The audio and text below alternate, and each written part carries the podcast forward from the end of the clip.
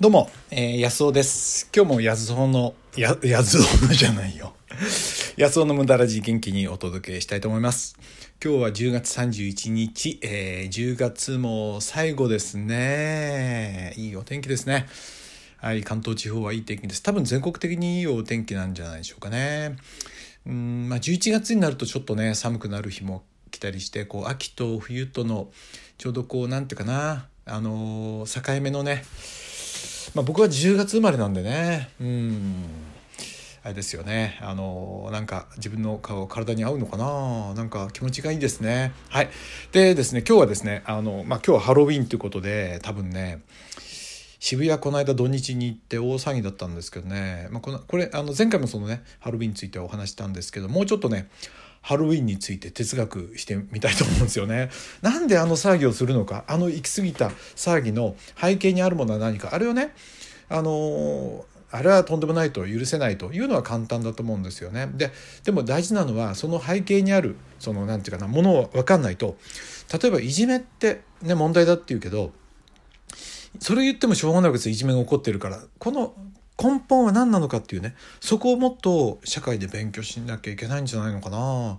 その物事が起こるとそれを取り締まったりってねそれはもちろん大事ですけどそれはあのあれですよねなんか泥縄式っていうのを泥棒が来てから縄作ってるっていう感じでね何が起こってるのかこれについてね本当に考えた方がいいんじゃないのかなと思うんですよね。トランプ現象なんていうのもそうですよね。なんでああいう人が出てきてるのかっていうね。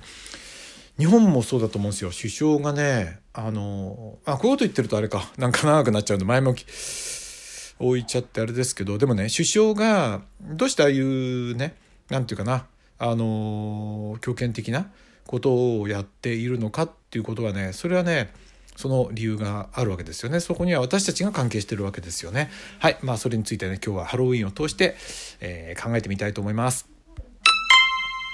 えー、まあ私の場合にはこの間土曜日日曜日と久しぶりに1ヶ月ぶりぐらいかな渋谷に行ったのはね、えー、東京に出るのが大体月に1回。できれば行きたくないですね。だって何もいいことないでしょ。ね別にあのできれば郊外で人人に会うんだってね。いいしオンラインで会うんでもいいし。もうそこはねなんか渦巻いてますよね。はい。欲しいものはネットですぐ買えるしね。うんはい。まあね災害があったらどうするんだろうと思っちゃいますけどね。まあそれをいいとしてあのねあの騒ぎは何なのか。えっとまあ、死者の復活祭。あれはケルト人のねもともとそういう土着のその宗教ですよね。ケルト人のね。そしてああのあれじゃないけど、うん、ちょうどその死の世界とこうつながってあのお盆休みじゃないけどお盆じゃないけどその霊界とつながる季節。その時にその死者がさまよい出てくるっていうね。えー、のそのそのそれを防ぐためにあのああいうね、えー、怖いものをやってあのそういう霊を悪霊を追い払おうっていうね、まあ、そういう儀式らしいんですけどね。まあでもそれがうん、まあ、そういう別にケルト人じゃないけど、まあえー、クリスマスみたいにね、えー、ふざけてやってる。これはいいと思うんですよね楽しみとして。でもあそこまではっちゃける車までひっくり返してしまう、えー、周りのものを壊してしまう傍若無人なこと。これは何で起こってるのかっていうことですよね。それを非難するのは簡単なんだけどここをね考えないといけないんじゃないかなと思うんですよね。毎年それをニュースでやってこんなになったっていうのをニュースが楽しみにしてるみたいなね。そしてそれを私たちが見てひどいわねって言ってなんか私たちはそういう人じゃないしっていうなんかそんなことでこのやってても何もなんないと思うんですよね。社会を良くするためにはね。僕はあれはやっぱりねあのなんとかな、えー、自分のじじ自己をその実現できないことの鬱憤話としか見えないんですよね。で本当だったらね自分がやりたくてやりたくてねやりたいことをやってたらそんなねあんなとこであんなことやって何も面白くないですよね。やることがいっぱいあるから。でもねきっとないんですよ。あそこまで燃える人っていうのはね。普段上司の言われる通り何かの言われる通りそのふりをしなきゃいけない。そして我慢我慢我慢我慢の日々を送っているっていう人がじゃないのかな？あれをやるっていうのはねあそこまでやるっていうのはふざけてやる人は別ですよあの楽しみでやる人はねじゃないかなと思うんですよ。えー、っとそれで唯一ね何かの時にあのああいうことをやるということですよね。あの成人式なんかで舞台に上がって大暴れしちゃう人もそうじゃないでしょうかね。あの事故を何かであのあとバイクでねすごい音であの走ったりね車のものすごい音で周りに迷惑かけてみんなが嫌がるのを見て、えー、ということもねでもしかしてそのいじめってこともそうかもしれないですよね自分をワクワク実現してる人が人なんていじめるでしょうかねということなんですよねだから私たちに問われているのはどういう生き方をするか自分らしい生き方をどうやってできるかってことが問われてるんじゃないかなと思うんですよ。で自由な社会っていうのは本当に恐ろしいことで何をやってもいいんですよ。だから嫌なことを我慢してやってもいいんですよ。そういう自由があるわけですよね。ところが自分のしたいことをやるっていうのは非常に勇気がいることでそれがお金を生むかあるいは人から評価されるか全く何の保証もないわけです。もう散々人からこき下ろされるかもしれないというリスクがあるわけですよね。でも自由っていうのはそういうことなんですよね。なんですよ。うんだけどそれをやる以外にやっぱり道はないと思うんですよ。自由な社会でね。あのそうしないと我慢の日々ですよね。あの人から与えられたことをやるそれは自分に合うということはめったにないですからねそこで行かなきゃいけないということですよね。まあ、それはしょうがないじゃあどうしたらいいかというとそのまあ我慢のねお金のために私たちはその、えー、生存のためにまず働かなきゃなんないですよね。それは自分にとは不本意なことかもしれない。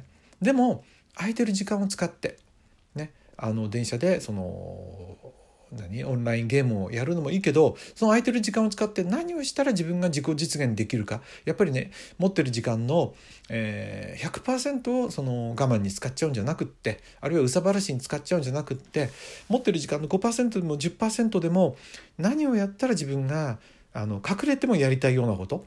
あのお金になるかどうかは別としてもやってたようなことこれをね見つけることが大事じゃないかなと思うんですよ。うん、私はその自分がねいろんなことをやりながらあの難しいようなこと例えば健康のセミナーとかやりますけどねちょっと難しいようなことをできるだけ分かりやすく人に解説して分かってもらって喜んでもらうっていうことにねすごく僕はねあの自分はそういうの好きなんだなと思ったんです。好きなんだなと思ったんです。それでこういう無駄ラジとかもやってるんですけどね。それがもちろんお金になったら嬉しいけどお金にも結構頂いてるんですけどね。でもなんなかったとしてもやっぱりねやりたいことの一つなんですよね。あとねものづくりすること。裏の駐車場のね看板を書いてみたりねロープ張ってみたりこうするともっといいかなとかね。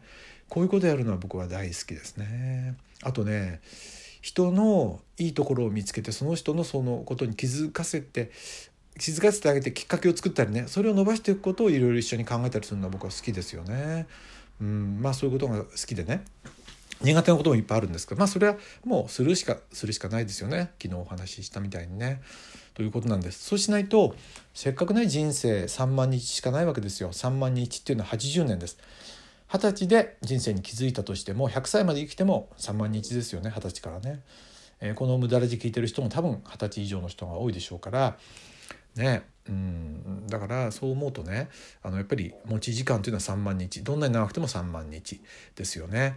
そうするとえっ、ー、とねやっぱりその持ち時間の許されるところを作ってなんとかそれを見つけてできればねほぼ私はありがたいことに一日の時間をねあの自分がやりたいことやりたくて仕方ないことができててハロウィンではっちゃけなくても本当に済む幸せをね得てるんですけどできるだけなんか自分の関わる人、えー、自分の影響で自分なんかそこにお役に立ってねえー、なんかな役に立ったら嬉しいなと思いますよ。だからそれはこれって方法はないわけですよね。やっぱりそのいろんなことに興味を向けていって自分のいろんな武器を用意しとく無駄なことを用意しとく。それがね人に役に立つことができるかななんて思う日々なんですけどね、まあ、そういうことをねまああのハロウィンを見てねえー、思ったわけなんです。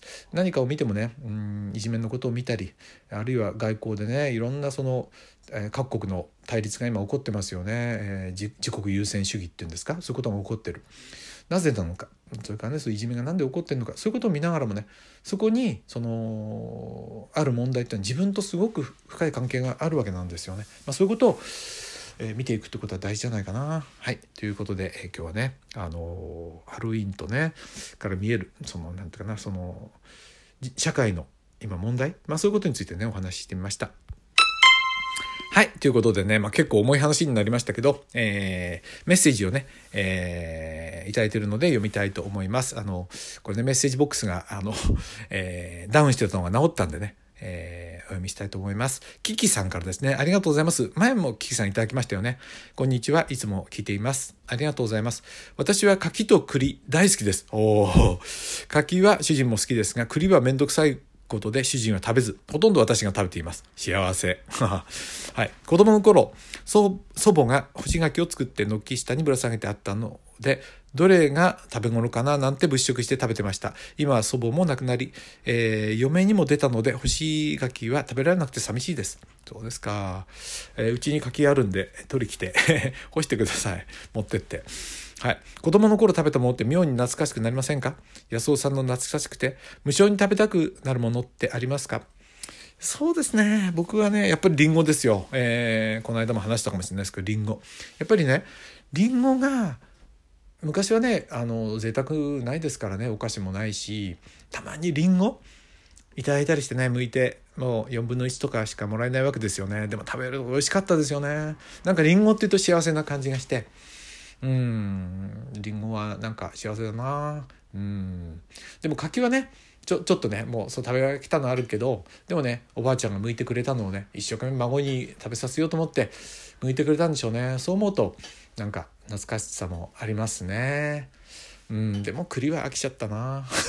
はい。ということで、えー、岸さん、ありがとうございます。そしてね、いつも、あの、あり、あの、いいねボタン、あの、ありがとうございます。野草でした。どうも。